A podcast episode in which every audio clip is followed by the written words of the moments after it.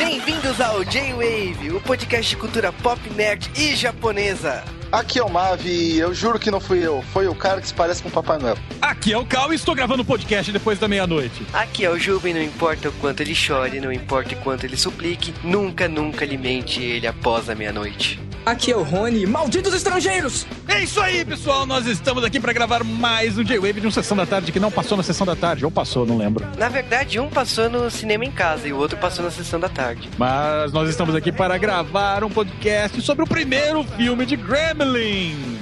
O que passou no cinema em casa. E para gravar esse podcast, nós temos aqui a presença de Mavi e Rony, que gravaram já um podcast com a gente juntos sobre um pornô pedófilo sueco. Isso, isso, isso. então vamos para os Correios. Que dinheiro você tem? Mas ela sabe, eu só não dou meus cartões pra usar e nem mostro meu extrato, mas ela. Como? Como? Como ela sabe da grana Ah, não. Puta que pariu. que tem para Olha, a gente gastar. Não, não canta não, vamos andando. Que caralho é esse, minha filha? Você tá achando o quê? Mas ela sabe. Sejam bem-vindos aos Correios. Eu não vou cantar. ah, tentei. e nem Mas é, levantar. É isso aí, galera. Sejam bem-vindos a mais um Correios do J-Wave. E esse vai ser um correio extremamente rápido, porque eu e o Juba estamos com semanas extremamente complicadas, cara. Semana do inferno. Uma semana de correria aí. Tô indo no festival coreano. O J Massa tá em São Paulo. O... Também tô indo comprar ingresso do Disney Ice. Isso não significa que eu vou. semana, que... Semana que vem vocês vão descobrir isso. Um monte de confirmação de coisas, de eventos que vai acontecer aqui no Brasil. Coisas que vão ser divulgadas no J-Wave ou não. Então vamos pras novidades aí. A primeira novidade, na verdade, vamos falar um tchauzinho, né? Vamos falar um até logo para um colega nosso aqui do J-Wave. É o Sasuke, né? O Sasuke está se mudando essa semana pra Vancouver e o que acontece é que, tipo, vocês já perceberam, quando o J-Wave falava de dorama, sempre tinha o Sasuke e agora a gente vai ter que esperar ele até conseguir um. Ou seja, virei co-host oficial para sempre. o Cal, ele tá comemorando, ele tá feliz. Eu acho mancado. Toma, mas! Toda vez que tinha dorama, o Cal ficava de fora, né? O Cal falava assim, porra, o Sasuke vai me passar, né? Aí depois chegou uma hora que não, não vai passar. Isso aí também fica aberto pra pessoas que quiserem participar do podcast de dorama. Mandem e-mails de voz, também falem quais dorama vocês viram e tal. Quem sabe vocês viram um substituto do Sasuke até ele conseguir um note, até conseguir uma internet por lá no Canadá. Tomou, Sasuke. Ou não, né, cara? De repente o Sasuke aparece uma semana depois, né? Novidades dessa semana, eu gostaria de falar uma notícia que pra mim foi bastante legal, né? O vazamento da imagem do Project Café. Cara, você não tem noção como uma pessoa que é fã de café tá tendo orgasmos porque o novo console da Nintendo tá usando como nome provisório o Projeto Café. Bom, saíram só alguns designs, não dá pra saber se é real ou não, né? Mas. Ah, cara, com aquele vídeo eu acho difícil, né? Mas rolou, né? pouquinho, mas tem uma semana ainda, cara. Daqui a pouco a gente descobre. É, a E3 tá aí, eu achei legal o conceito do controle com tela touch, você poder jogar sem precisar olhar pra televisão. O videogame parece que vai ter o tamanho de um Xbox. E essa semana eu não vou deixar o Juba falar de Golkaija, porque tem uma notícia melhor. Tem Power Rangers no Japão e SPD, uma temporada boa. É uma temporada boa, tá bem atrasada, né, no Japão, né? Mas eu gostei do trailer, gostei. 10 anos só, cara. Os membros do Sentai original vão fazer as vozes dos Power Rangers lá no Japão. Isso já tinha acontecido com o Zio Ranger, né? Quando o primeiro Power Rangers passou lá, a Rita Repulsa, ela foi dublada pela atriz, né? Da, da,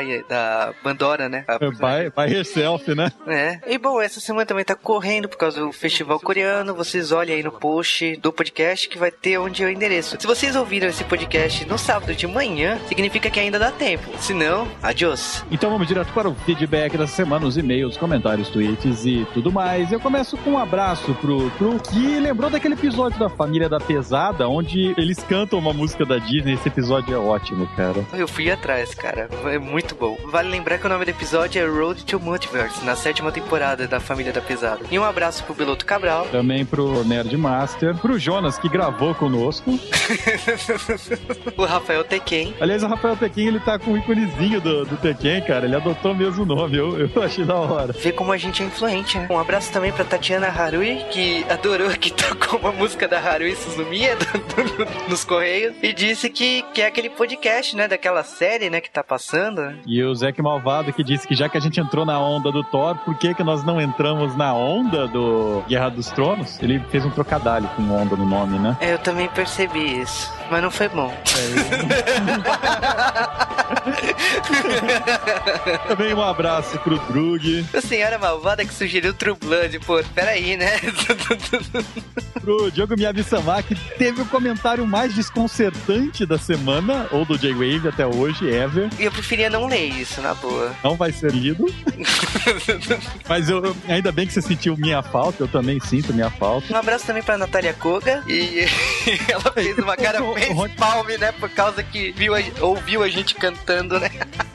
Também pro Rony Pedra, que explicou pra gente que aquela mudança de frame que tem no começo do, do Encantada chama janela do cinema. E é o espaço onde a película é gravada e exibida no cinema. É por isso que de vez em quando a gente vê uns microfones aparecendo assim no filme. É porque o cara, o câmera não mirou direito a câmera, tá ligado? É, e ele cita até alguns exemplos, como Simpsons, o filme, e outros filmes aí que tem essa coisa. É normal, né? Aliás, é normal em filmes dos anos 80 você ver microfone. Hoje em dia é meio difícil. Em Tartarugas Ninja você vê os caras andando com as tartarugas. Isso é trash.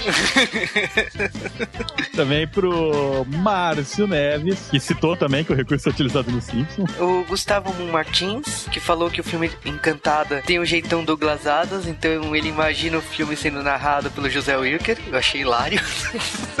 Também pro Estantes, que tá com a campanha 1 milhão de views no podcast de Lambada para Estantes. Ele, fa- não, ele colocou agora uma campanha Liberta a Lambada, né? Alguma coisa assim. E ele gostou do K-Wave, né? Ele quer um podcast só de garotas e carros coreanos, né? Olha lá, olha lá. Um abraço também pra Kendra Ruth, que adorou o J-Wave de Encantada. E até tweetou, né, no dia que a gente lançou, né? Que os, os outros podcasts deviam fazer temas iguais os nossos, né? Fico feliz em ler isso. E pra Cris Marques, que tem um desvio de caráter incrível de não ter visto Encantada até hoje. Ó, não vou nem responder pra ela. Depois ela pergunta por que, que ela não aparece no J-Wave. Ela vai me xingar muito. E um abraço pro Arthur Antunes. E nos e-mails, nós recebemos um e-mail do professor César Reis, que é bababá, médico, não sei o quê, que falou que a primeira vez que levou a filha pequena dele para o cinema foi pra ver Encantada e foi uma experiência única. Cara, deve ser legal mesmo levar uma criança assim na primeira vez, ver Encantada. É filme da Disney, né? Eu acho que é a primeira vez. É, é- é obrigatório, né? Se for designar alguém em cinema, tem que ser com o filme da Disney. Nossa, ficou tão mal que eu falei. Ficou péssimo, calma. E o Rafael Andrade Analista de sistema, 29 anos de Guarulhos. nos mandou um e-mail dizendo sobre o filme Encantado, né? Falando que gostou do filme. Também fez que com ele voltasse a assistir filmes da Disney, que ele também tinha parado porque ele cresceu. E ele concorda com o argumento do Cal, que tipo, nunca, nunca você acha que cresceu pra ver filmes da Disney. Eu nunca erro quando eu estou certo, então você pode anotar isso. Também o Rafael Oliveira mandou um e-mail dizendo que adorou podcast, né? Filmes da Disney, falou que parece com os J-Waves de antigamente. O que será que isso quer dizer? É, eu achei estranho o e-mail dele. Mas chega de e-mail por hoje porque eu tenho que terminar meu projeto de doutorado. O deadline era ontem à tarde. Sim, o Cal vai morrer e eu. eu não Vai vou herdar ficar perto. Nossa, será que vale alguma coisa? O Cal. Mas é isso aí, galera. Se você quiser comentar no próximo J-Wave, você vai no site www.jwave.com.br, vai lá no post do podcast e comente. Os nossos comentários, eles nem recarregam a página. Então, se você tá ouvindo do player, não vai nem dar problema. Aproveita e clica no curtir do Facebook, né? Exatamente. Se você sabe, se chegar a mil vai sair churato. Não, então não curtam o Facebook. Sabe também que no Twitter é só mandar mensagens para arroba JWavecast, cobrando se o podcast atrasou, ou dizendo que o podcast foi bom, sei lá. E esse podcast com certeza vai estar atrasado, vai ter nego xingando, ouvindo recado que já não dá mais tempo. Também quero agradecer a pessoas que eu não citei aqui nos Correios, mas que mandou mensagem, mandou. Tudo bem, mandou mensagem depois que o Correio saiu, mas o pessoal que nem Gurias Nerd que mandou mensagem do Thor e tipo, a gente recebeu o Correio logo quando acabou de gravar, então não deu. E eu fico feliz com essas pessoas, eu juro que eu vou ler seus e-mails nos próximos podcasts. É, e o nosso e-mail é jwavecast.jwave.com.br. Mandem nos e-mails, e-mails, e-mails, dá até pra mandar mensagem de voz. Reforçando, mande para jwavecast.jwave.com.br E não molhe esse MP3, senão você vai destruir seu computador ou MP3 player, né? e nem alimente seu MP3 Player depois da meia-noite. Vai sujar.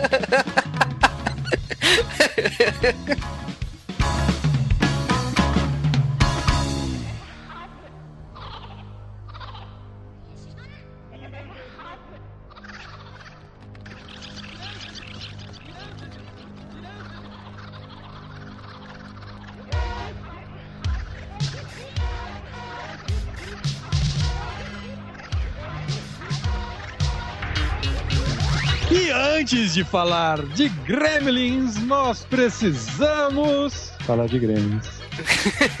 Redundância permanece. Cara, tem jeito, a gente vai ter que falar dessas criaturinhas detestáveis ou adoráveis. Cara, só não tacar água em cima deles. Mas Gremlins é um filme que custou 11 milhões de dólares. 11 milhões de dólares é dinheiro suficiente pra, sei lá, cara, bastante coisa. Um helicóptero custa um milhão, sabe? Ah, cara, então você quer dizer que você compraria 11 helicópteros? Faria uma frota, daria pirueta, até conseguir fazer essa pirueta e me explodir na queda. Cara, é, Gremlins é um orçamento baixo, vamos dizer assim, é um orçamento modesto pra um filme hollywoodiano. E eu acho engraçado que, tipo, Gremlins, com toda a sua pompa, né? Sendo que o roteirista era o Chris Columbus. O, ele foi produzido pelo Steven Spielberg, que adorou o roteiro. Eles chamaram o Joey Dante. E acabou que, tipo, é uma produção estelar, é uma produção famosa. O Steven Spielberg tinha acabado de fazer ET. É não é uma coisa que se diga, minha nossa, como ele acabou de fazer ET, mas ele tinha acabado de fazer ET, né? Sim, mas ET mudou a história do cinema. Queira ou não, esse é um dos grandes filmes do Steven Spielberg. Exatamente, Steven Spielberg apresentou Drew Barrymore pro cinema. Depois ela decaiu e aí ela só foi voltar com as Panteras. Olha que legal. Olha que decadente. Mas estamos falando de Gremlins e tipo, o filme ele foi feito com uma história de Natal, porém ele não foi lançado no Natal. É que nem desenho animado especial que a gente assiste, né? Que vê o episódio de Natal no meio de julho. É, e foi basicamente isso que aconteceu, porque o filme saiu em junho, né? Mas sabe que outro filme saiu em junho desse ano? No mesmo dia, No mesmo 8 de junho de 1984. É um filme que já foi falado aqui no J-Wave número 4. será que o pessoal adivinha o que estamos falando não? Power Rangers. Em 84, porra! Estamos falando de caça fantasma.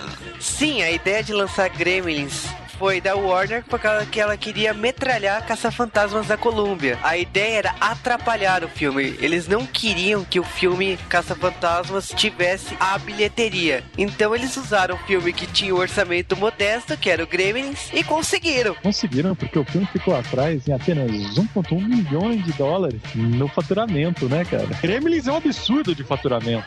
Sim, porque o Gremlins ele arrecadou 153 milhões 83 mil e 102 dólares. Cara, esses 102 dólares foi sacanagem, né? Filho da puta comprou uma pipoca a mais pra dar 2 dólares.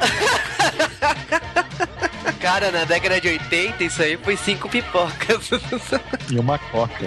Caralho, em que 2 dólares.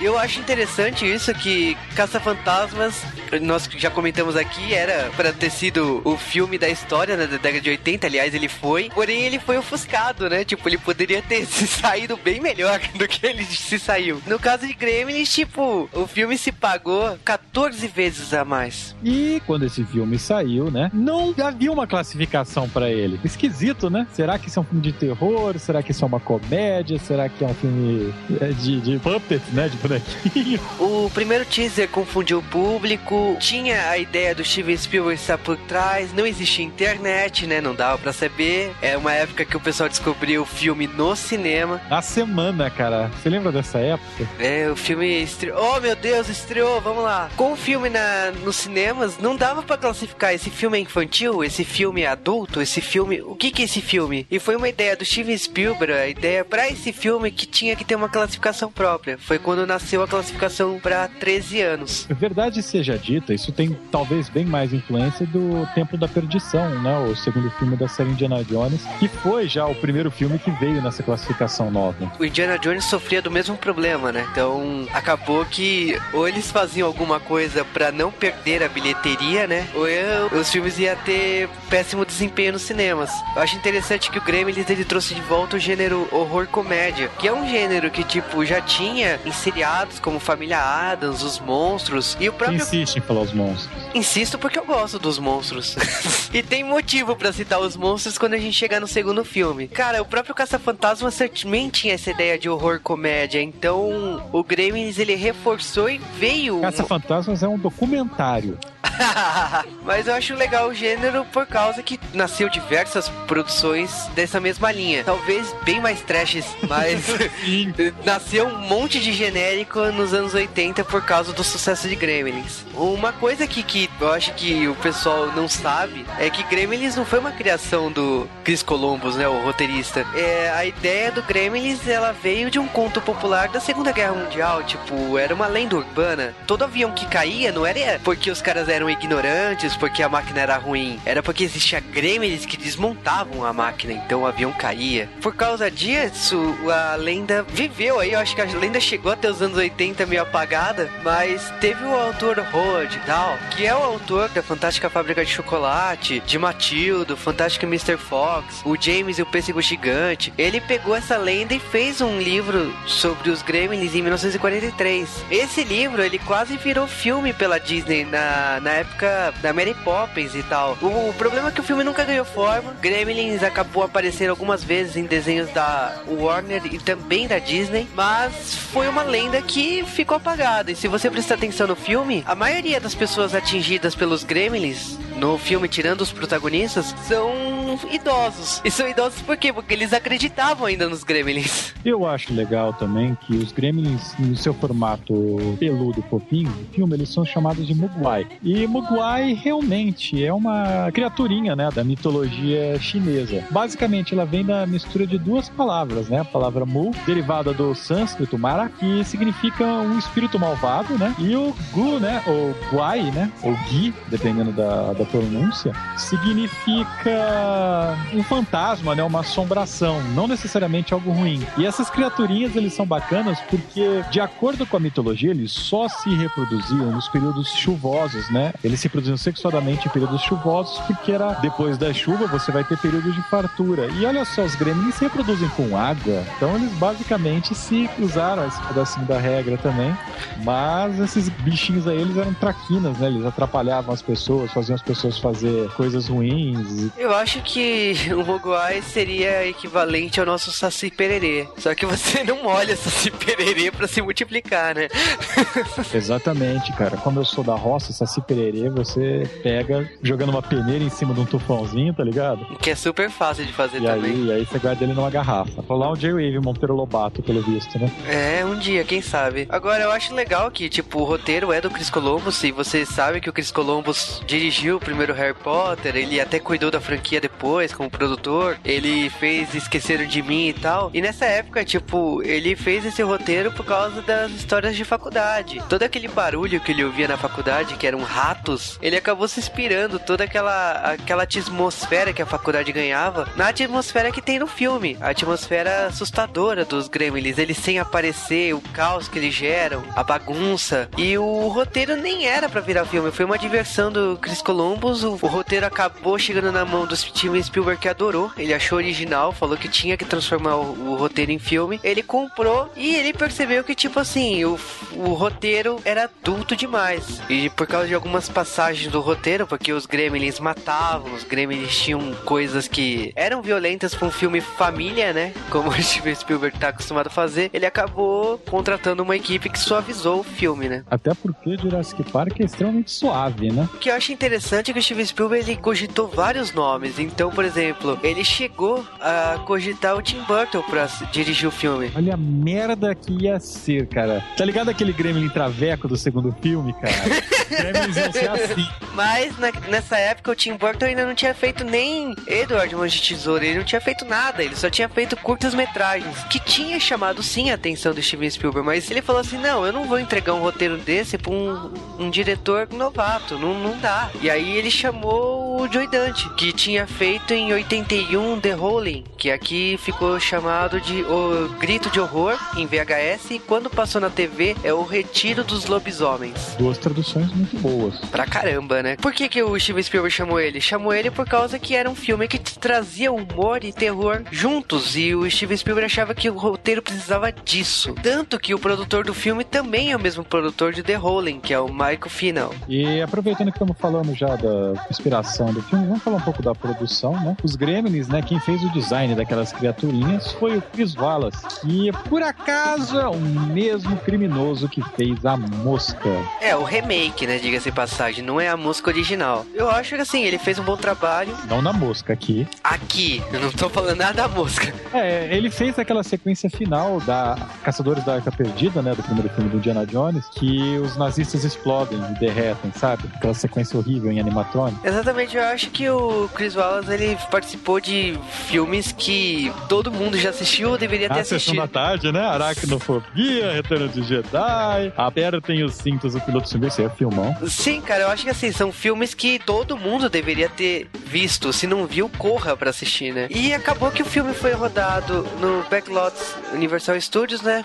É, vale lembrar aqui que o Backlots é, são cenários externos. No caso de Chinatown, foi feito no Backlot da Warner Bros. Dá pra perceber claramente que são cenários, cidades cenográficas, né? Eu acho que é similar a Thor nesse caso. Dá pra perceber claramente que é uma cidade cenográfica. Não, Thor, se alguém desse um tapa numa parede, ela caía, sabe?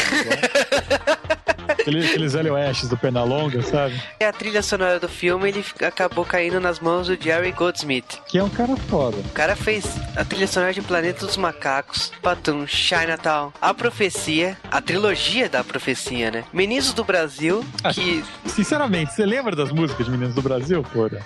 Não, cara, aliás, eu acho esse filme horrível, por sinal. Eu gosto do livro. Agora, Meninos do Brasil, o filme... Ele fez também as trilhas de Alien. Alien tem uma trilha muito boa que ninguém lembra. Poltergeist, Vingador do Futuro, Distinto Selvagem. Ele trabalhou com Mulan, Múmia, três filmes do Rambo e cinco de Star Trek. Olha só, cara. Parabéns, né, cara? Ele merece. Ele fez mais um monte de coisa, cara. Ele é muito foda. O- Uma coisa que eu acho bacana aqui ser citada é que o Gizmo era uma mania que tinha nos anos 80, principalmente Disney, né? A Warner não tinha muito disso. Que quando um filme era lançado para algumas regiões, o dublador original, ele dublava algumas falas que fizessem sentido para aquela região. Então o Gizmo soltava frases em português aqui no Brasil, em outros países ele foi adaptado também para pelo dublador original. Ele não foi dublado regionalmente, ele foi dublado pelo próprio dublador original. Isso acontecia muito com os curta-metragens, as animações do, da Disney com o Pato Donald. A voz do Pato Donald, antes de ficar conhecida nos anos 80 pra frente, era um dublador americano que ele fazia a voz para cada país. Eu acho interessante essa localização que a Warner se preocupou. É por isso que o Pato Donald você falava que ele puxa a vida, né? Então vamos direto para o filme.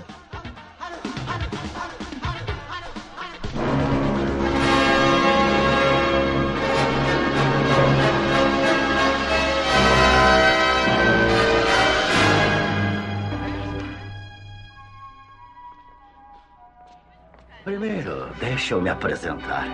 Meu nome é Peltzer, Randy Peltzer. Sou eu lá no canto. Eu sou um inventor e tenho uma historinha para contar. É, eu sei, quem não tem uma história, né? Mas ninguém tem uma história como esta, não. Ninguém. Tudo começou aqui no bairro chinês. Eu estava percorrendo as lojas tentando promover uma mercadoria e talvez encontrar um presente para o meu filho. Aí eu tentei esta loja aí.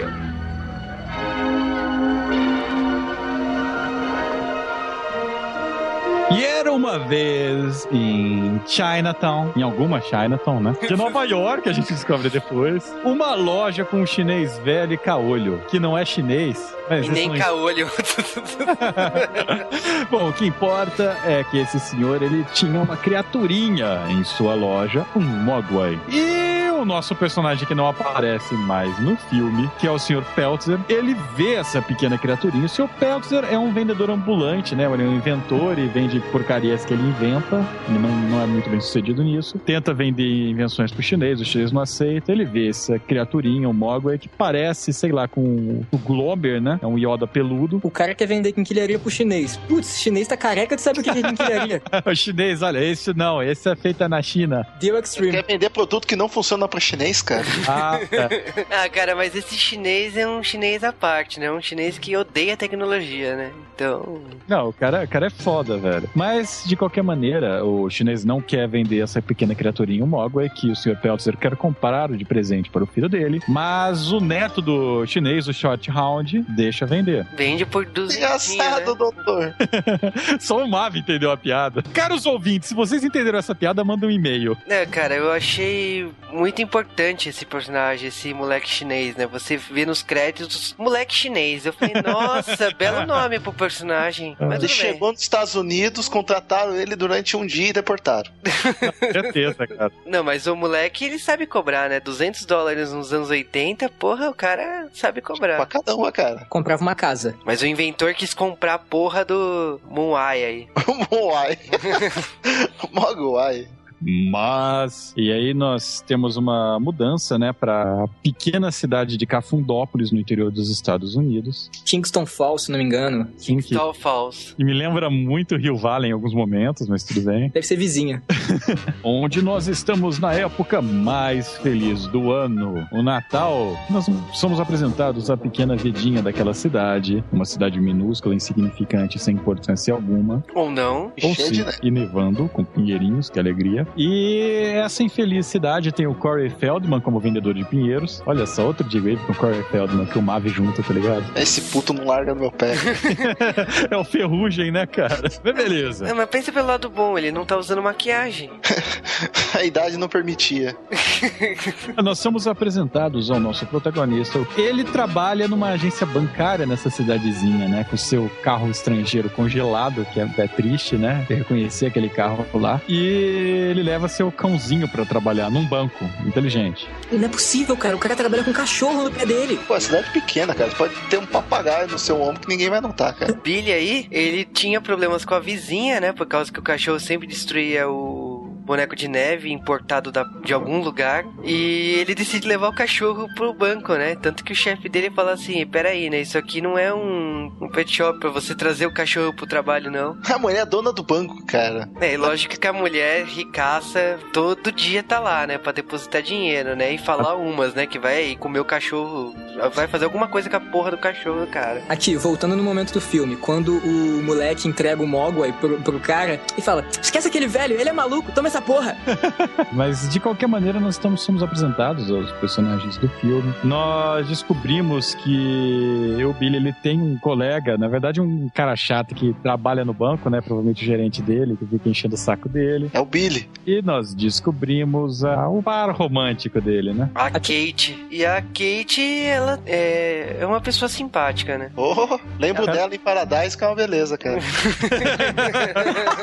O melhor é que ela é, ela é simpática do tipo, ela trabalha de graça à noite no, num barzinho que tem na cidade pra ajudar o, o dono do bar. que ele não Ah, tem isso é simpática. Essa história tá mal contada, mas vai lá. Ah, claro. Mas é claro. Mas é claro. Mas nós temos essa história, nós sabemos que rola um interessezinho entre os dois, né? Mas eles nunca saíram. E tem aquele amigo escroto do trabalho que fica, fica esbanjando dinheiro. Nós somos apresentados à casa deles cheia de invenções falhadas. O pai é um inventor, eles têm invenções falhadas em casas que é uma pior que a outra, né, cara? As Eu coisas- acho que eu acho que a melhor invenção aí de- do pai dele é o walkie-talkie que você mira no telefone e você atende o telefone. Cara, ela liga o abajur é, controle remoto, cara. Ah, genial, vai. Qualquer E vale da casa, ela consegue ligar com aquela merda, aquele controle remoto gigante. isso Não, cara, é o que uma mais época. é como o pessoal não é gordo na casa, velho. É porque eles são pobres, não tem comida. Nossa, Mas o pai é gordo, cara. O pai come toda a comida. Aqui, aquela cadeira que a mulher sobe pelas, que sobe as escadas, com certeza é invenção dele, né? Não, aquilo existe. Aquilo existe e, inclusive, falta aquilo no Brasil até hoje, cara. Presente Cara, é tão mais fácil a pessoa morar numa casa de um andar, né? Sim, mas são idiotas. É, então nós somos apresentados, então o pai, né, o Sr. Peltzer, dá para o filho um presente, uma, um baú chinês. E dentro dele aparece o nosso personagem título, né? Não, ele não é o Gremlin ainda. Ele é só o Gizmo, um Mogwai. E o pai conta as três regras para se ter um Mogwai. E as três regras são: nunca coloque ele diante da luz, senão ele pode morrer. Regra quebrada toda hora. Você nunca pode molhá-lo. Regra quebrada toda hora também. Eles não explicam o que, que acontece, lembra? Sim, significa que você nu- nunca pode lavar o seu mascote. Vai Ou dar A terceira melhor regra. E a terceira regra, nunca alimente ele após a meia-noite. Não A- faz após sentido. a meia-noite até que horas? E aí, Cara, eu fuso horário. perguntei isso, cara. Em que fuso horário? até que eu, É, não, cara, porra, aí, o Rony falou tudo. Em que fuso horário, porra? É, va- o que? O da China, cara? É o quê? É, cara, porra, então eles Da estão China? toda hora. Yugoslávia? O horário de verão vale também, não sei. Porra, fudeu, cara. Bom, ele apresenta dessas três regras e todo mundo aceita. E o Gizmo é um carinha legal, né? É, simpático, faz aquela cara de meigo, Aquela cara de baby da família dinossauro, né? Precisa me amar. é, faz uns grunhidos simpáticos. Ele, Ele é bem- canta. é. E o bicho é extremamente inteligente, né? Ele sabe brincar com, com teclado, sabe brincar com aparelhos eletrônicos, trocar de canal, televisão, Sabe cantar. Sabe ler revista em quadrinhos 3D, cara. Isso é demais, cara. com óculos 3D, né? É. Mas Mas, a vida continua. Corey, Que comentário relevante. Que gancho de merda, né, cara? Ah, mas, mas nosso amigo Billy. A vida faz- continua, vocês vão tudo pro inferno. O nosso é, o nosso protagonista Billy é visitado por Corey Feldman e como nós sabemos Corey Feldman encrenca. Corey é que- Feldman que é um, um Mogwai também né? Sim, eles descobrem que num acidente lá, né, caindo água no, no gizmo, que sai várias bolotas, né, voando pra tudo que é lado. E nasce seis filhotes, né, sai é, seis filhotes do gizmo, parecidos com ele, mas um pouquinho mais pirados, né, do que o normal, né. Eu classifico como o segundo nível, o Mogwai Trollador. não eles são no geral são parecidos tem um deles só que é mais diferente que é o, é o Stripes né que é o que tem É uma chefe. extra É, o que tem um moicano branco, né. E o Corey Feldman fica triste, né? Porque o- os Gremlins não querem ficar com ele, tentam morder ele e vai ler gibi. E que se foda os Gremlins, não quero mais. Deixa aquelas cinco criaturas O ali. Gizmo, ele olha com uma cara triste, cara. Ele olha, tipo, faz um não, tipo Yoda, sabe? Ah, cara, na hora que ele vê lá os caras, ele fala assim, é, ferrou, né. Porra, cara, imagina uma coisa: o bicho não pode se molhar, certo? Sim. Cara, imagina o bicho, como deve ser encardido e fedido essa porra. Não, você sabe que tem um Mogwai na casa, dá 5 metros de distância. Opa, tá fedendo, Mogwai. Tá que pariu, cara. Que merda. Bicho asqueroso, velho. Na nem verdade- tá ligado? O Gizmo, ele fica preocupado porque ele já sabe que ele vai ser bulleado. Já deve ter acontecido tantas vezes isso, né, cara? Não, cara, eu acho que ele sofreu bullying a vida dele toda. O legal é que, tipo, esses pequenos mogwais já começam a arrumar confusão, porque o cachorro do nosso protagonista, ele desaparece. E à noite, né? E quando ele sai de casa, começa a procurar pelo cão, vê o cachorro amarrado, né? Com as enfeites de Natal. Eu fiquei com uma dó do cachorrinho, aquilo, cara. cara. Porque é o cachorrinho mesmo, sabe? Não tem corte, tá ligado? Coitado do cachorro. Sofreu. Porra! O... Mas depois que ele solta aquele animal empalhado de lá, ele lava o cachorrinho e tal, eles começam a achar que foi a visita, foi aquela véia lá, né, do banco que quer ferrar ele. É, e a história, você não sabe o, que- o, o que tá acontecendo, né? você sabe que o, teve o nascimento lá dos Mugwais, mas ele leva lá pro professor da escola lá, um de- deles, né? E ele pinga, nasce mais um, e o cara assim, pode, só pode ficar com, com um, aí ele fala assim, pode, né? Ele fala, não, não vou sentir falta de um deles. Puta que retardado, É. né? E o professor lá da escola começa a fazer testes, né? Pega a amostra de sangue e deixa lá né, enjaulado. Eu só não entendo uma coisa. A- acontece do, do Billy ir pra casa dele lá e a vida dele caminha normal, né? Tipo, tipo, um dia de noite lá, ele olha no relógio, tá 15 pra meia-noite, e ele fala, beleza, eu acho que eu posso dar comida pra eles, que eles estão desesperados pedindo comida. E ele pega frango, né, da geladeira. Um balde de frango, né? Um balde de frango, uma coisa super normal de se encontrar na geladeira. Aliás, só o Rony sabe o que que é isso, né? Aqui não tem KFC. Aqui também não tem KFC. É por isso só o Rony. Ele passa lá, entrega lá o frango, né? Eles comem desesperados, você só vê osso de frango voando pra tudo que é lado. E ele capota, né? Quando ele acorda, ele acorda, tem uns casulos lá, e ele fala assim, ó, É os casulos nojentos, né? Ágil Nojento. aquilo lá. É, é- é- parece o Alien, cara. O que, que você faz na situação dessa? Vou E a mãe trabalhar. dele, a mãe dele é a Ripley, tá ligado? Então você só olha assim, mulher, pega o lança-chamas e corre. Pô, cara, era machadada e fogo naquilo lá na hora, velho. É muito retardado, né? Não, olha só esses, esses ovos asquerosos. O que, que eu vou fazer? Ah, eu vou lá no, no professor de biologia e vou deixar isso aqui em casa. Aí tem uma. coisa acontece com o professor de biologia. Ele deixa a comida perto do Mogwai e ele come depois da meia-noite. Tem uma hora que tá mostrando os casulos e tá rolando um filme, né? Aí até na, na- no texto lá do filme tá rolando. São como grandes sementes de vagens. Bizarro. Eles sempre tentam fazer isso, de contextualizar o que tá rolando com a fala de algum filme no fundo, um lance assim. Mas o legal é que, tipo, mas mesmo assim o dia vai passando, né? O, o Billy e o Corey Feldman vão falar com o professor, explicar, aconteceu a mesma coisa. Ele acha que isso, isso é só um cocum, tá mudando a fisionomia do bicho e pronto, né? Acha que não vai dar nada. É, não, mas uma dúvida que bate aí é que tem os, os casulos lá, beleza. E por que que o professor fez a mesma coisa sem saber, tipo, meia-noite e ele no dia seguinte também tem um casulo lá? Ah, porque o Mogwai dele rouba comida. Hum. Ficou uma comida no dente, ele engoliu depois da meia-noite. Nossa, que justificativa maravilhosa pro roteiro, mas tudo bem. Chama conveniência. Conveniência. Ou como diz, mas que surpresa! É, e no dia seguinte lá o professor ele tá estourando, né, a gra- as grades da, da jaula, né, por causa que o casulo tá muito grande, né, e, tipo, ele decide deixar lá o casulo solto, né, pra ver o No meio da Vai dar. aula, né? É No um meio da cara aula. inteligente, né, cara? Puta que pariu, Quando, né? quando, quando ele vê que o, o casulo abriu, ele manda todo mundo. Caraca, a aula acabou, tchau todo mundo, adeus, saiam alunos. É, e é eu me engraçado, né? Tem uns É, alunos querendo falar com ele e tá. Não, não, professor, acabou, não, não, não, professor. Cai Mas eu- fora. Eu quero Cara, aprender. imagina se sai um facehugger, cara. Agarra na cara de um aluno ali, cara. Aí, não, não, não, para com esse negócio de estudar. Valeu, valeu, gente. Natal, vai curtir, vai.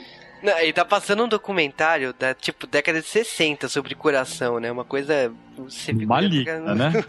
Mas beleza. Aí o que acontece lá é que você percebe que a caixa onde tava o casulo caiu no chão e o casulo tá aberto, né? Saindo gelo seco. Gremlins são feitos de gelo seco. Gelo seco e tá piscando uma luz verde dentro do casulo. Olha que coisa foda. Bioluminescência na veia. Praticamente um carro tunado, né, cara? Bota um neon e sai fumaça. Aí o professor vai acontecer. Tipo, imagine se agora num filme de terror e o nosso caro professor vai ver o que acontece. Professor no sistema de cotas do filme, né? Puta, e essa parte tem, tem uma. Nossa, cara. Não sei se só eu notei essa, esse trocadalho que o cara pega. Olha aqui, o chocolate, chocolate, chocolate. Ah, tá comendo chocolate. Ah, minha mão! cara, Que horrível. da puta! É Puta o que horrível. faz isso, cara. Eu Não. juro que eu não tinha prestado atenção nessa coisa. É, é que falta maldade no ser humano pra entender Eu, isso. eu também não. Meu humor negro não tava nesse nível no dia. Aí, ó, o humor captou.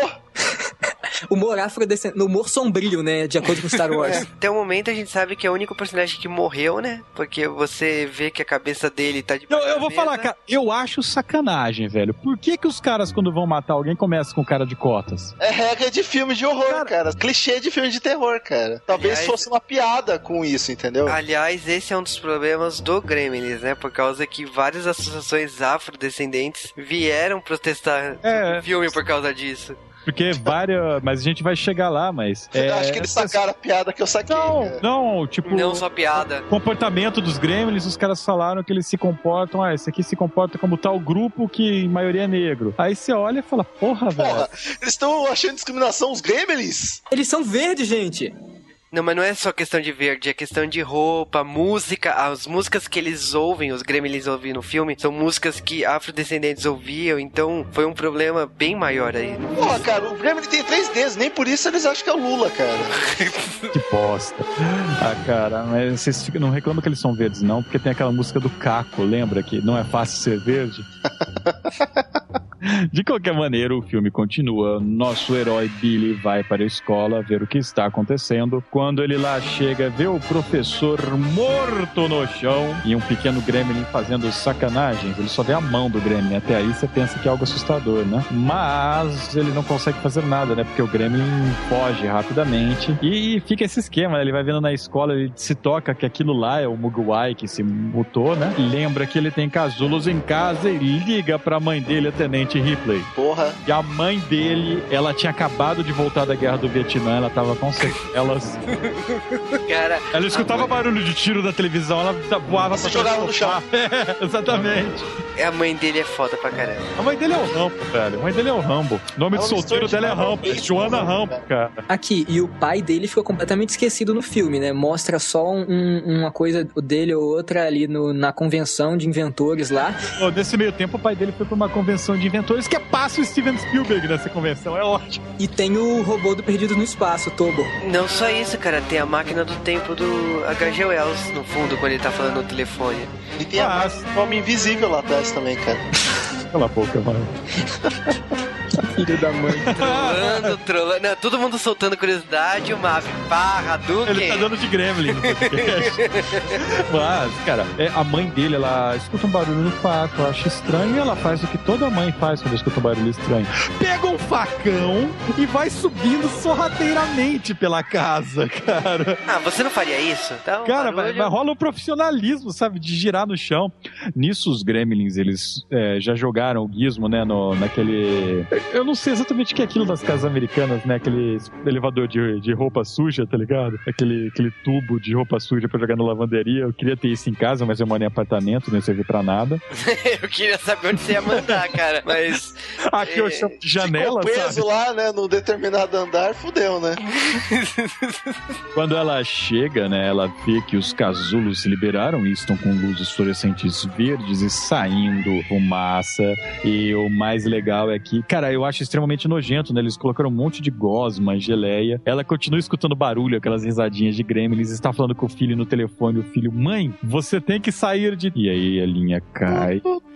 É, você só vê uma mão cortando o, fio telefônico da casa. E você fala, epa, ferrou. E até o momento você não sabe é, a forma dos gremlins. Você não sabe nem o que são eles. Você sabe que eles se transformaram. Não, mas nessa hora do filme, cara, ela dá aquela parada, tipo, ela começa a olhar pro lado, assim, e, velho, ela tá revivendo ela na Guerra do Vietnã, sabe? Tá- todas aquelas memórias estão voltando. Uma quando ela bateu, bateu num predador lá. E- Mas, não, eu sei que. Não, não, tipo, porque rola expertise, cara. O que ela faz não se faz sem, sem prévio conhecimento, cara. Porque ela vai, ela, ela vai sem medo algum, direto pros lugares certos.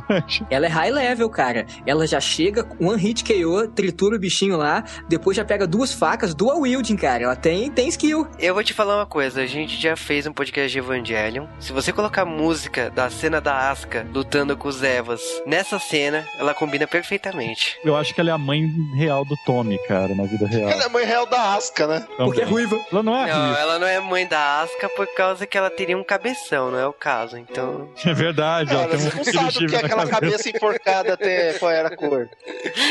mas não é um Cara, zeppelin, mas cara. ela, ela mata assim uma meia dúzia de, de gremlins e tipo espalha aquele sangue verde, aquela carne melada e, e ela não para, tipo ela olha com sede de sangue pra matar mais bichos, cara. Ela é uma máquina. Não, ela, ela usa não- uma mesa de escudo, cara. Não, precisa, precisa ouvir o coronel pra parar ela depois, sabe? Cara, mas pra quem tacou um no liquidificador, o outro é com facada. Um no micro-ondas, Não, velho. o do micro-ondas foi genial, assim. Você, pá, você só vê ela tacando no micro-ondas e tá e Ela mata os bichos a facada olhando assim, tipo, bufando, sabe? Normalmente, cara. Ela joga glacê em um pra cegar, joga no micro-ondas, o bicho explode. Ela mata assim. Se... É que o Stripes se tocou que tinha que ser esperto, né? Ele foge, né? Senão sabia que acabava ele ali. É, tanto que ela chega a ir pra sala, né? a- atrás dos demais, né? E acaba encontrando um na árvore de Natal, né? Mas ela não tem muita sorte, né? A árvore cai em cima dela e ela. Não, não, não é. Aquela lembrou do Vietnã, aquelas árvores todas e tal. Foi. Aí acabou, cara. Não deu. Não, mas ela mata mais, ela queima na lareira, velho. É, então, não, é aí que tá. Ela tá apanhando do, do Gremlin e aparece o filho dela, né? Que dá uma.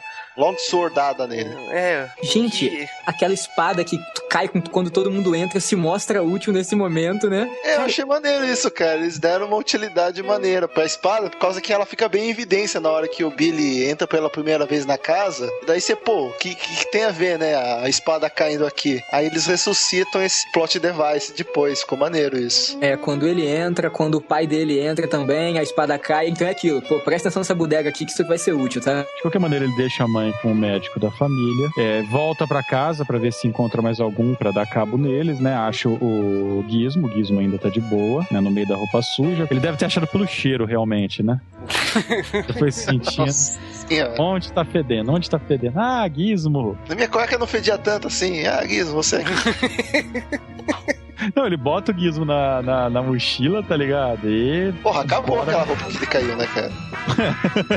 Queimar aquela porra, nunca mais lá. E o pior é começa as singularidades do filme, né? Porque os gremlins podem andar na neve, eles só não podem água, né? É, e cara, é pra mim esse é o maior problema do filme, porque tipo, gelo é o quê? Cara, as ruas com postes de luz. Não, não, é foda, foda. Mas aí o Stripes ele vai pro lugar mais seguro para uma criatura aterradora. E qual que é o lugar mais assustador, vai?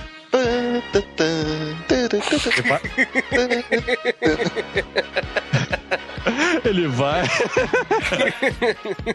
Ele Vai pro YMCA, tá ligado? Associação Cristã de Moços. Onde ele vai nadar. É, tudo bem, eu não tô falando nada. Não, não. Os bons cristãos, né, cara? Não, não, não. É- Agora, da próxima vez que você lembrar do YMCA, tá ligado? Você lembra do Village People? Lembra que além do índio, do bombeiro e do policial, tinha um gremlin. Não, sim, com certeza. Eu acho que a ideia desse Gremlin foi inteligente, dependendo do lugar que ele foi. É que acabou, né? Já só sobrou ele. O que que faz? Ele se jogar numa piscina. Você sabe que água multiplica os Gremlins. No momento que ele pula na piscina, quantos milhões vão nascer? É um exército instantâneo, cara. É jogar o Ori e ganhar, cara. Ele Fazer fez troca- lá é, 500 trocas numa vez, sabe? 500 trocas de uma vez e conquistou a Ásia, tá ligado? Você tem exército, dá com pau. Dá E mais aí, pra é- girar o tabuleiro do avesso, né, cara? Não, e eles começam a sacanear, porque quem chama eles de gremlins, na verdade, é um vizinho deles que reclama de tudo que é estrangeiro, tá ligado? Sim, e você percebe também pelas pessoas que tão, começam a ser atacadas pelos gremlins, são principalmente pessoas de mais idade. Então são pessoas que viveram na Segunda Guerra, provavelmente. Então é por isso que eles utilizam muito dessa ideia do gremlins, que é uma lenda de bichos que teriam atrapalhado e gerado problemas como queda de aviões durante a Segunda Guerra. Uma lenda Cara, mas isso daí é uma lenda inglesa, cara. Da RAF. é, tudo bem, né? E aí, tipo, eles usam esse apelido pra se referir a esses bichos verdes. Ok. O legal é que tem essa, essa mescla da, da lenda chinesa do Mogwai, que é um animal co- com características de coruja e morcego, com essa lenda europeia. Então é uma bizarrice só o roteiro do filme. Não, e pra mim, gremlin é, é, é o conjunto da obra, sabe? Eu não consigo enxergar dessas duas coisas tão diferentes. Eu, eu até gosto da ideia de terem juntado tudo isso. O que acontece é realmente uma invasão, né? Tanto que o Billy, ele vai lá na delegacia, tem, fala assim, ó, tem uns gremlins invadindo a cidade e tal. E os caras começam a dar risada, né? Porra, você tá falando de uma lenda... Aliás, ó, uma coisa diferente de Gremlins desse tipo de filme, eles fazem todas as coisas certas, vocês notaram? Que em filme de terror, normalmente eles não procuram autoridades, é, eles ficam sozinhos, não sei o que. Em Gremlins eles fazem tudo certo, cara. Eles vão trabalhar em grupo, procuram autoridade, matam os bichos, sabe? Tudo eles fazem correto no filme. E o Billy faz a parada mais certa de todas, que é andar pela rua empunhando uma espada. Isso é justo. Puta, Não que a gente nunca tenha feito isso, né, Marvin? é verdade. Eu também já fiz. Aí. Não, mas você é um personagem de Final Fantasy, Rony. É, por final, ainda, ainda não consegui liberar no Dissidia. De qualquer maneira, os gremlins começam a atacar o pessoal. Eles atacam aquela velha chata, dona do banco, que de, de uma maneira ótima, ela tem uma um banquinho, né, um banco elevador na escada dela, é um carrinho pra ela não ter que descer a escada. É igual do Up, né? Eu tomei um susto quando eu vi essa cadeira. Eu falei, nossa, Up? Sim, mas isso existe. E a casa dela não voa em balões. Na verdade, ela voa. Ai, cara, muito bom. che- você chegou onde eu queria chegar, cara. O Gremlin Puta, dá uma zoada na fiação e isola a velha. Mas ah, é uma cena, é uma veia freak, né? Porque ela curte gatos, cara. Ela tem uns 50 gatos em casa. Muito bizarro a morte dela. Não, mas é genial, porque, tipo, ela já tá lá embaixo, ela acaba. Ela. A forma dela fugir é subir com a, com a cadeira e ela sobe, assim, tipo, não tem lógica nenhuma em termos de geografia da casa. Ela subir daquele jeito e voar pela janela da frente da casa, né? Mas tudo bem, né? São gremlins. Bom, e aí nós temos que os policiais estão recebendo várias chamadas de que estão acontecendo alguma coisa na cidade. Eles saem pra Policiais ver. de merda, né, cara? Não, Bêbados e Dois covardes. gordos bêbados, cara, na noite de Natal. Você você ia fazer o que na noite de Natal? Encher a cara, Não, mas eles saem, eles olham os gremlins, tá ligado? Qual que é a solução óbvia? fechar a janela. Vamos embora. Pisa fundo, Zé. Deixa o Papai Noel morrendo ali. Deixa o Papai. Noel se ferrar, eu não acredito nele. É, cara, deixaram o Papai Noel morrer, cara. Que filha das putas, velho. Cara, a partir de agora começa a vir um monte de cenas aleatórias. Tem um cara colocando uma carta, na- mandar uma carta nesse horário, né, na caixa de correio. Aí ele coloca a carta, a caixa de correio cospe. Ele tenta de novo, na hora que ele coloca de novo, a mão dele é devorada dentro da caixa de correio. Esse lance dessas cenas aleatórias é o seguinte, é igual quando eu tô escrevendo roteiro, alguma coisa assim, sempre pensa, putz, essa cena ia ser muito foda, mas como é que eu vou encaixar isso na história? Caramba, não importa, agora o negócio já, já degringolou, então põe tudo quanto é coisa maneira, e o lance da carta, e vai ter o boteco, e atacando Papai Noel, que seja, mas a cena, tipo assim, rendeu uma ideia boa e põe esse troço aí. Aliás, a cena do boteco é foda, porque tá lá a namoradinha do Billy, né, no boteco. E o boteco foi invadido por gremlins, e o que que ela faz? Ela serve. Continua servindo, eu não entendi. Meu, sério, o bar foi invadido por Grêmio. E eles não atacam ela, sabe? Não, Por e ela quê? não recebe, ela não recebe por esse emprego, por que que ela tá fazendo lá? Sério, o que, que ela tá fazendo lá? E Trabalho por que, que ela tá servindo? ela Agora, devia ter os fugido. gremlins, os gremlins são hilários, né? Porque eles estão eles estão imitando trejeitos humanos, né? Que de acordo com o- alguns grupos estão imitando trejeitos é, de grupos negros nos Estados Unidos. Mas, cara, são hilários as cenas, os caras imitando estereótipos, imitando filme. Acho que é a melhor parte do filme, né, É, o cara? estilo de música, tá jogando sinuca, tá vendo televisão. Aliás, os gremlins, eles é, viram garrafa de, de bebida, assim, esparrama tudo por eles, né? E não acontece nada, não se multiplicam. E tem o Sabe, gremlin base tarado, lembra? Lembra que é- tem um gremlin... Pirita é a base de quê? É, é. E tem um gremlin que... Ele, ele tá de tarado, né, cara? Óculos escuro e... Ah, e é sobre- o, é o Gremlin recorrente, cara. Que ele ainda Parece- vai fazer uma ponta no outro filme. Porra! E o pior é que os gremlins se matam também, toda hora, né, cara? É muito engraçado. Eu não entendo isso. Tipo assim, ah, beleza, igual no, no 1 tem isso. Ah, esse gremlin encarado. Ah, se- digamos que ele morre. No segundo ele volta, é o mesmo, mesmo bicho, igual os Stripes Cara, quando volta, todos né? eles têm perícia com armas de fogo, cara. Eu imagino que cada vez que o Gizmo... Que molha o Gizmo, deve sair um kit, sabe? É, é o mesmo, é o set. Set de gremlin. Provavelmente, cara. Não, o pior é que, tipo, a, a namorada dele, ela descobre que os gremlins têm medo de luz, ela pega uma, uma câmerazinha instantânea lá, uma Polaroid, e vai mirando nos gremlins, cara. Legal Mas ela, não, mas ela descobre de uma for- forma bizarra, né? Por causa que ela tenta acender o cigarro de um dos gremlins, né? Então o cara tá fumando cinco cigarros ao mesmo tempo. E quando ela chega com o fósforo bem na cara dele pra acender, o, o bicho sai correndo, né? É o gremlin chaminé. É.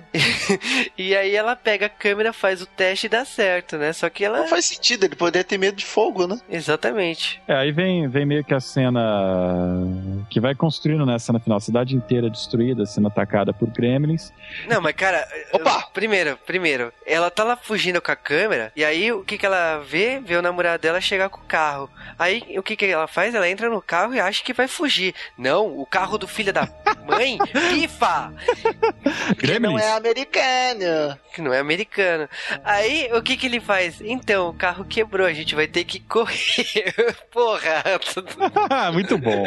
Ele só faltou, só faltou falar pra ela, que bom que estás tem salto. E, E bom, agora, e agora vem a cena dela Não. explicar por que, que ela não gosta do Natal. Gente, ela Vamos lá, começa- agora, agora Ela Eu eu- não, eu, eu acho que tem que colocar a cena pra tocar aqui nesse momento. Agora eu tenho outro motivo para detestar o Natal. O que, que você tá falando? Tô falando da pior coisa que já aconteceu comigo. Ai, meu Deus. Foi horrível. Foi na noite de Natal. Eu tinha nove anos. Mamãe e eu estávamos decorando a árvore, esperando o papai voltar do trabalho. As horas foram passando. Papai não chegava. Mamãe ligou para o escritório. Não respondia. O dia de Natal chegou e passou. E até agora, nada. Então a polícia começou a procurar. Quatro, cinco dias se passaram. Nenhuma de nós podia comer ou dormir. Tudo estava desmoronando. Nevava na rua. A casa estava gelada, então eu fui tentar acender a lareira. Foi aí que, que eu senti o cheiro. Os bombeiros vieram e entraram pelo alto da chaminé. Mamãe e eu esperávamos que eles puxassem um gato morto ou um pássaro. E em vez disso, eles tiraram o papai.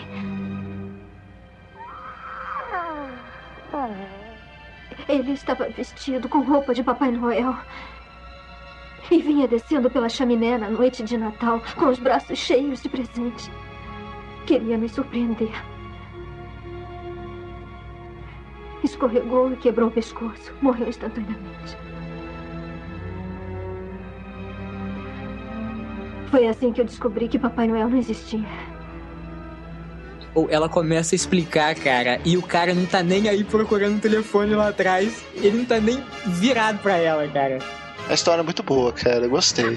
Eu chorei. Não, é- não e, e é recorrente isso. Ela conta uma história mó triste, cara. Não, tá bom, tá bom, vamos continuar. Você tá lá, Cláudia. Mas a cena continua e aí eles vão pro que seria a cena final do filme. E os gremlins de repente desaparecem, a cidade fica em silêncio porque o sol está para nascer. E o que, que o Billy chega à conclusão? Os gremlins, eles têm medo da luz, eles vão se esconder do sol e eles vão provavelmente estar todos reunidos em um único lugar. Por que, que ele chegou a essa conclusão, eu não sei. Mas tem sentido, né? Não sei porquê, tem sentido. E aí eles pensam em que lugar ficaria escuro durante o dia na cidade. O cinema! O que é bizarro, né? Porque tem shopping, tem um monte de lugares que poderia ficar escuro. E o projetor do cinema é uma puta de uma fonte de luz, cara. Mas e aí o que que acontece? Eles chegam, né? Eles olham no cinema e vem aquele monte de gremlin assistindo o quê? Eu vou. Branca de neve. Os gremlins, os gremlins cantando essa música do Eu Vou, Eu Vou, cara. Como eu ri nessa hora. É muito Você bom. sa- eh, você sabe que a parte mais legal é tipo assim, então os gremlins lá no cinema, tem vários fantasiados, né? E tem um gremlin que tá fantasiado de Mickey, cara. Os gremlins fantasiados essa é a melhor parte. Que é uma filha da putagem, por causa que o filme é da Warner, né, cara? Sim, exatamente. Tipo, porra, como assim, né? E eles estão lá cantando, comemorando, eles estão cantando Eu Vou, Eu Vou, né? Da cena da Branca de Neve. E o Billy confirma a teoria dele, né? Que eles estão todos lá. Mas ele não, ele não sabia que os rolos dos filmes são extremamente Inflamáveis. é, inflamáveis. Beleza, né? Ele vai lá no fundo, lá, ele vai no sótão do, do cinema, né? Abrir o gás do cinema pra poder explodir aquela coisa toda. Os gremlins descobrem que eles estão lá, eles tentam atacá-los. Sim, eles- porque misteriosamente o rolo da, do Branca de Neve dá pau justamente no momento que eles estão saindo do, do cinema. Então eles acabam enxergando do- dois humanos passando atrás da tela, óbvio. E o que também não faz sentido nenhum, porque a luz do projetor vem do outro lado. É. Eles não deveriam estar podendo ver os caras passando. Não, não importa, sentido, bar. Cara, mas é,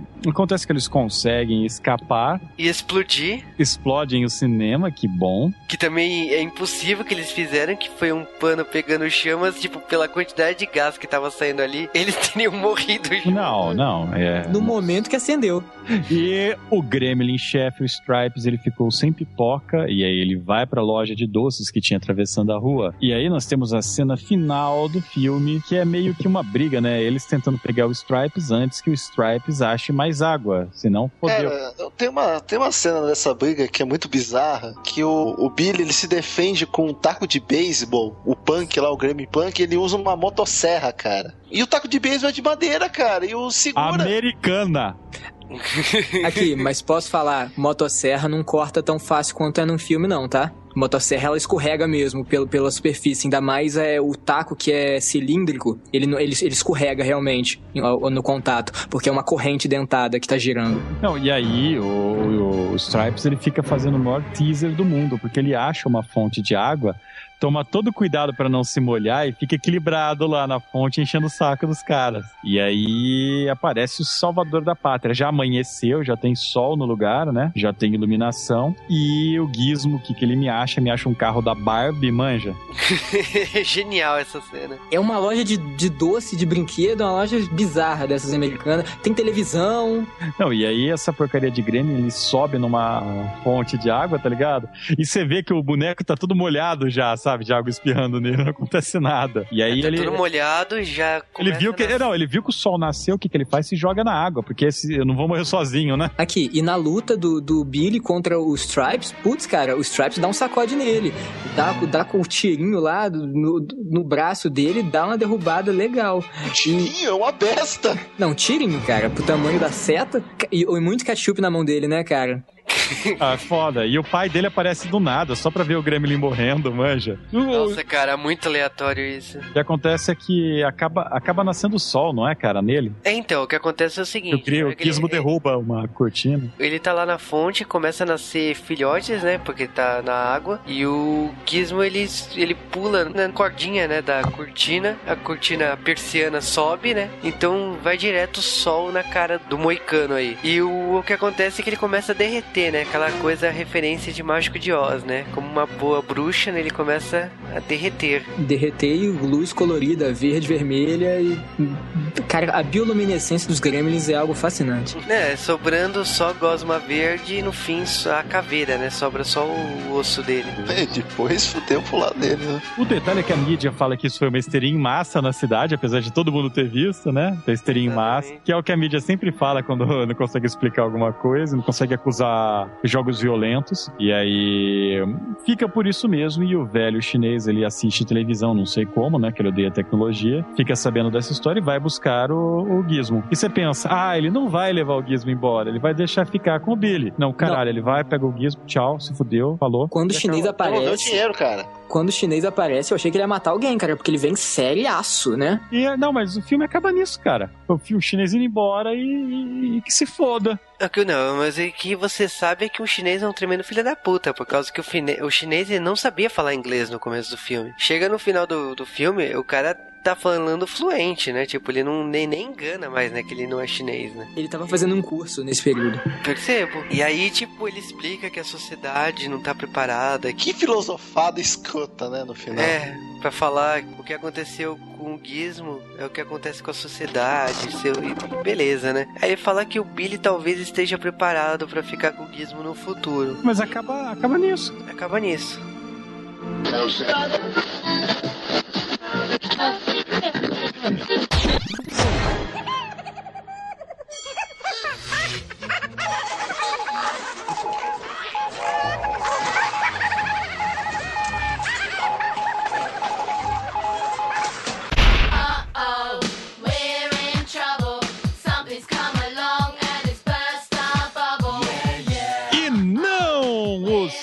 3 não está com problemas. Os gremlins interromperam essa gravação para nós falarmos mais curiosidades sobre Gremlin, o filme. Mas antes disso, vá ao banheiro. Se você quiser comer alguma coisa, vá lá comer. Não faça as duas coisas ao mesmo tempo, por favor. Por mais tarde que meia-noite, não coma. Verdade, depois da meia-noite nem pensar, então recolhe. recolhe, recolhe, para. Então vamos para mais curiosidades de Gremlins. E tem curiosidade nesse podcast, hein? Esse filme não saiu o roteiro exatamente como foi escrito. Cara, isso é um caso sério. Aliás, não tem nada a ver com o roteiro escrito. Steven Spielberg adorou um roteiro escrito, mas não colocou na película. Cara, a questão é o seguinte: Gremlins era um roteiro original pro Steven Spielberg, mas na hora H, na hora que ele foi fazer o filme, eu acho que ele deve ter visto problemas ali de um filme adulto, não sei lá, sei lá. E acontece que ele teve que suavizar, transformar um, o roteiro o máximo para um maior público público ir no cinema, o que trouxe mais comédia pro roteiro e menos terror. Uma das coisas que eu acho que foi decisivo para esse filme foi uma ideia do Steven Spielberg de fazer o Gizmo não virar um gremlin. A ideia do roteiro original era que o Gizmo ia virar um gremlin. Na verdade, ele ia virar o Strip, que é aquele de moicano branco. No caso, o Steven Spielberg sugeriu que o personagem Strip fosse criado e assim ele contornou o roteiro. Aliás, o Gizmo, ele parece muito com aqueles bonequinhos tipo Donkey Kong, sabe? Aqueles gorilas que você juntava o dedo e ficava grudado no carro. Muito, cara. Teve uma fase, né, de gorilas nos anos 80, né? Todo mundo tinha um gorila em casa, né? Uma das coisas que vocês vão perceber que tem diferença, sabe aquela cena da mãe do Billy brigando, fazendo a sua cena digna de Alien? Então, ela não ia se sair bem naquela cena, não. Não, mas ela não se saiu, mas quando eles foram gravar, ela lembrou dos tempos da Era de Guerra, cara, e já foi.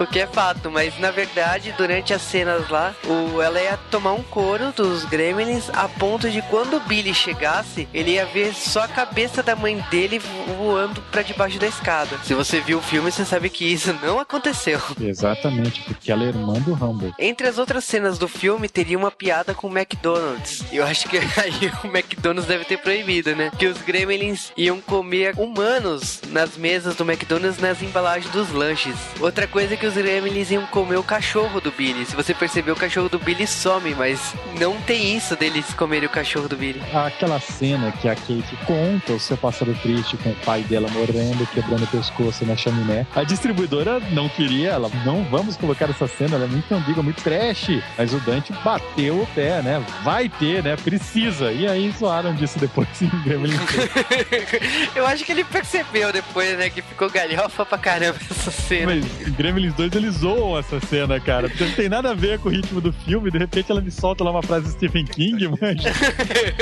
Falando na Kate, a atriz Phoebe Cates, ela só foi escolhida pro filme porque ela combinou muito bem com o ator que fez o Billy, o ator Zach Galligan. E isso aconteceu também por outro motivo. Eles acharam que a Phoebe Cates era muito parecida na atuação com a atriz Linda Barrett, que tinha feito Picadias Estudantis em 82. Então eles achavam que ela poderia tocar o público nas cenas mais arriscadas lá do, do filme. Mas Gremlins nem tem tantas cenas arriscadas assim. Ela até serve comida e bebida pros Gremlins, porra. É. Como assim? Aliás, o Spielberg quis que os atores protagonistas fossem completos desconhecidos, né? É, ele preferia, eu acho que é interessante isso que ele escolheu alguns atores famosos pra fazer pontas, né? Então você percebe, ó, eu conheço esse ator, eu conheço esse ator e tipo, são só participações especiais. Vai lembrar também que esse foi um dos primeiros papéis do Corey Feldman. Que naquele ano também apareceria em Sexta-feira 13 o capítulo final, que é o quarto capítulo de uma série de 10. Não faz sentido. Cara, cara, sexta-feira 13 nessa época já tava galhofa já. Aliás, mas esse filme ele, ele é conhecido por uma pseudopolêmica, né? Porque eles fizeram um trailer do filme todo é, dando a entender que seria algo nos níveis de ET, né? Steven Spielberg, que naquela época devia ser conhecido por tipo Tubarão e ET, sabe? Sim, eu acho que ele misturou os dois, né? Porque é o bonitinho DT, mas assassino que nem o tubarão, então. Quando mistura com água. e com água, né, cara? Não, o tubarão come toda hora. E a ideia do trailer do Billy recebendo o gizmo e ele recebendo as regras, a ideia eu acho que era tocar o público é, do tipo de trailer igual De Volta para o Futuro, do Marty McFly, explicando que ele vai voltar no tempo e ninguém entende porra nenhuma, né? E ele entrando lá no DeLorean e vai embora, né? Eu acho que é um trailer que não explica nada e deixa o público curioso. E sendo uma época que não tinha internet, não tinha nada, o pessoal só foi descobrir o que, que era Gremlins na sala, propriamente dita. Ou nem isso, né? Saiu WTF. O que foi que eu vi? Aconteceu várias histórias de mães retirando os filhos no meio do filme do Gremlins. E isso é inclusive é zoado no, na continuação. Os Gremlins, né? Eles foram baseados, como a gente disse lá no comecinho do podcast, em lendas e mitos, mas principalmente no livro. Só que a origem deles no filme seria explicada, né? Não ficaria o negócio, é o que são os Gremlins que se foda, vamos só mostrar acontecendo merda. Eles explicariam a origem pra essas criaturinhas. E foi muito melhor que não explicaram. Sinceramente, eu fico muito feliz que não explicaram a origem deles. A origem acabou sendo revelada na mesma época, no mesmo ano, né? Com a editora Avon, Avon Books. olha que nome bonito pra uma editora, foi o caso da novelização do filme, escrito pelo David Bischoff, que depois trabalhou em novelizações de Star Trek A Nova Geração, foi o roteirista de Dinosaurs, Dinosaurs. aquela minissérie Teen Man, que eu acho genial. É foda pra caralho esse daí, cara. E ele também fez novelização de filmes como os filmes do Aliens, Aliens vs Predador, até Johnny Quest ele fez novelização. E até aquela série que eu gosto pra caramba, mas talvez muita gente vai assistir a trash, que é Sequest. Cara, será que um podcast que falasse só do Johnny Quest ia chamar Johnny Cast? Talvez, hein? Ouvinte! Mas a gente tá enrolando aqui pra falar a origem dos Gremlins. A Eu não ideia... quero falar, cara. é. Eu preferia não saber, cara, até saber disso, mas vamos lá. Vou dar uma chance pra. Caro ouvinte, se você não tem interesse algum de saber a origem dos Gremlins estragar a sua infância já estragada, pare de ouvir o podcast e pule pra daqui tipo um minuto e meio. Vamos lá então, em um minuto e meio. A novelização dos Gremlins dizia que os Gremlins foram criados por cientistas de outro planeta e eles foram criados para serem gentis e simpáticos. Porém, os cientistas descobriram que algumas mudanças de comportamento acabavam ocorrendo quando se quebrava três regras. Regras que foram criadas por causa de mudanças de comportamento desses bichos, de acordo com fatores que aconteciam, como molhar eles, dar comida depois da meia-noite e colocá-lo numa luz forte ou na luz do sol. Por causa desses fatores, as criaturas boazinhas, gentis, ficavam igual Saci Pererê. Perneta.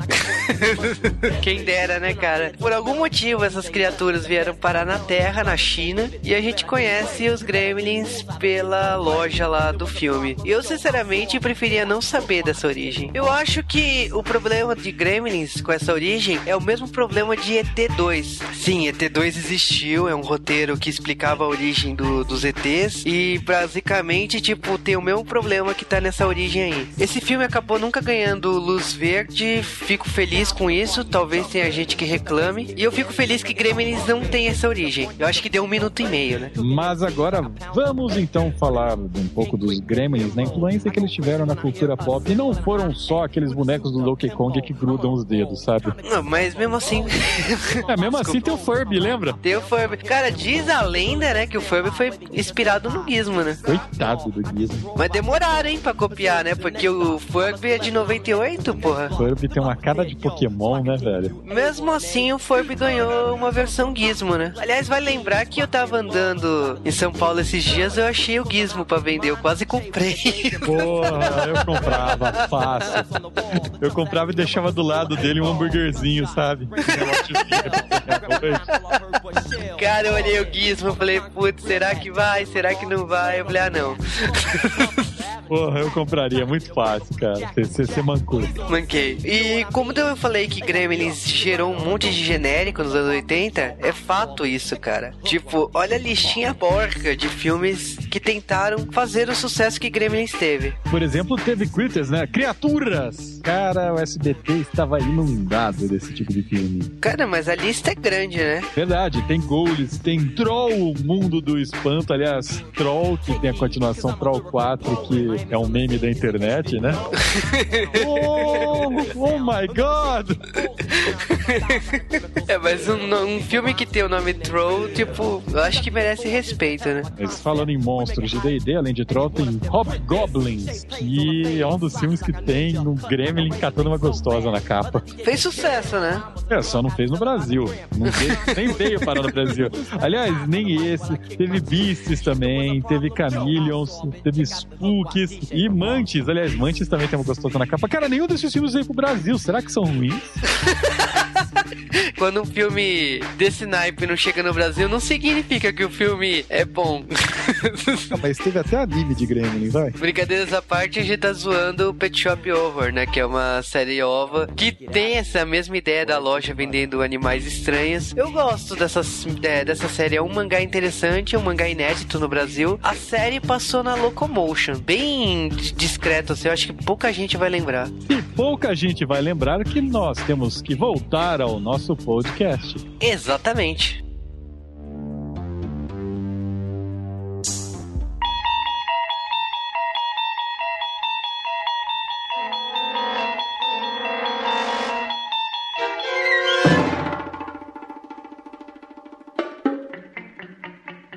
Cara, Gremlins é um filme que com certeza passou a exaustão em toda a televisão brasileira.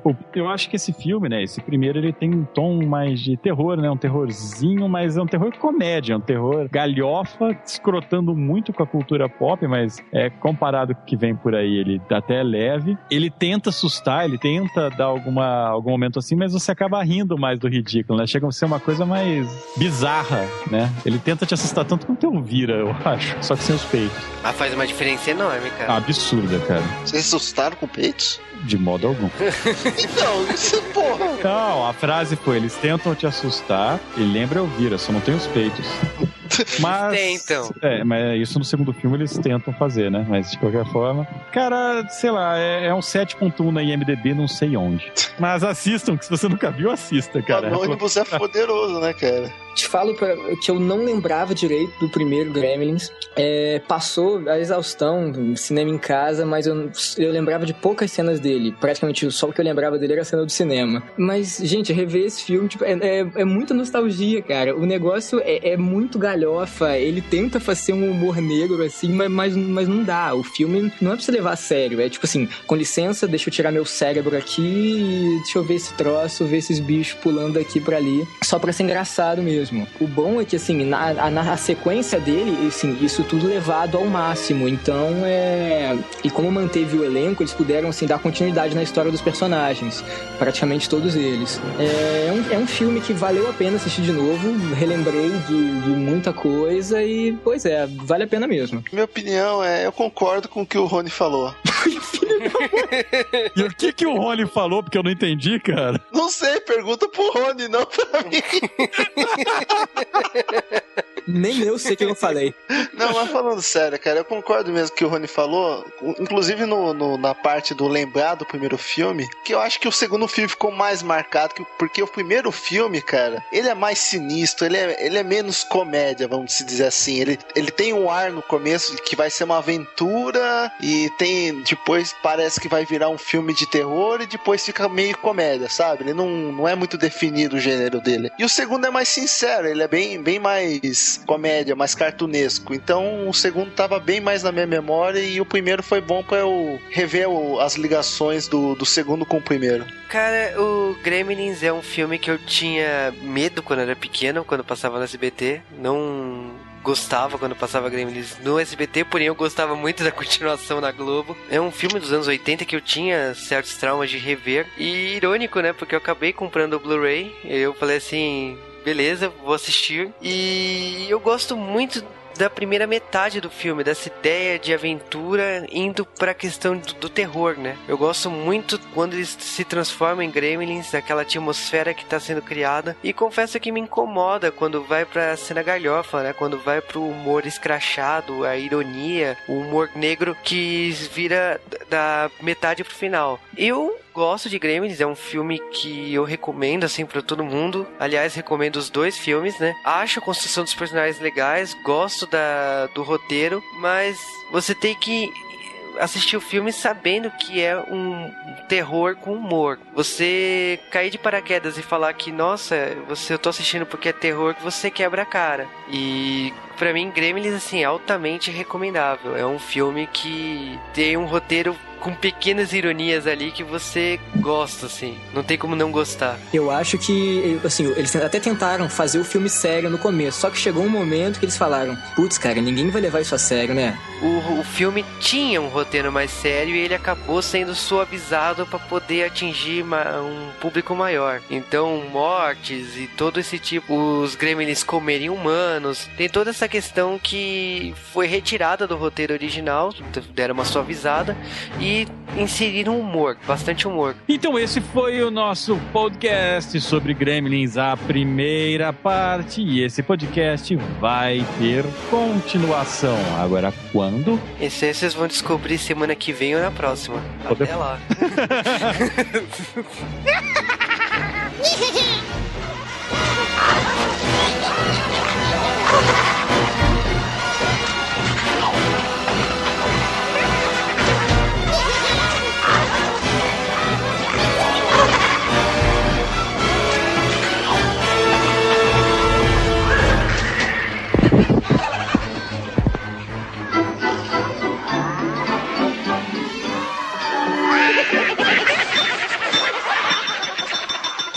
彩虹，彩虹，彩虹，彩虹，彩虹，彩虹。